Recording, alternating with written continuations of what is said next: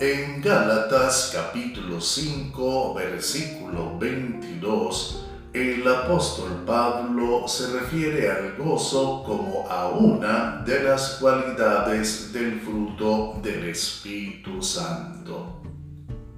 El gozo, caracterizado por la actitud alegre frente a las circunstancias de la vida, se encuentra cuando conocemos a Dios y se conserva y crece en la medida en la cual aumenta nuestro conocimiento espiritual.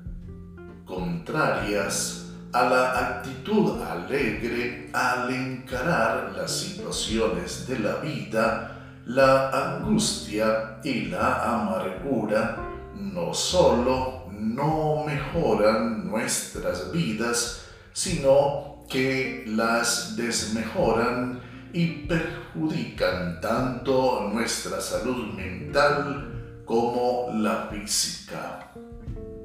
La palabra de Dios dice, el corazón alegre constituye un buen remedio, pero el espíritu triste seca hasta los huesos. Libro de los Proverbios capítulo 17 verso 22. Por salud, procuremos vivir en el gozo del Señor, quien nos ayuda en todas las cosas.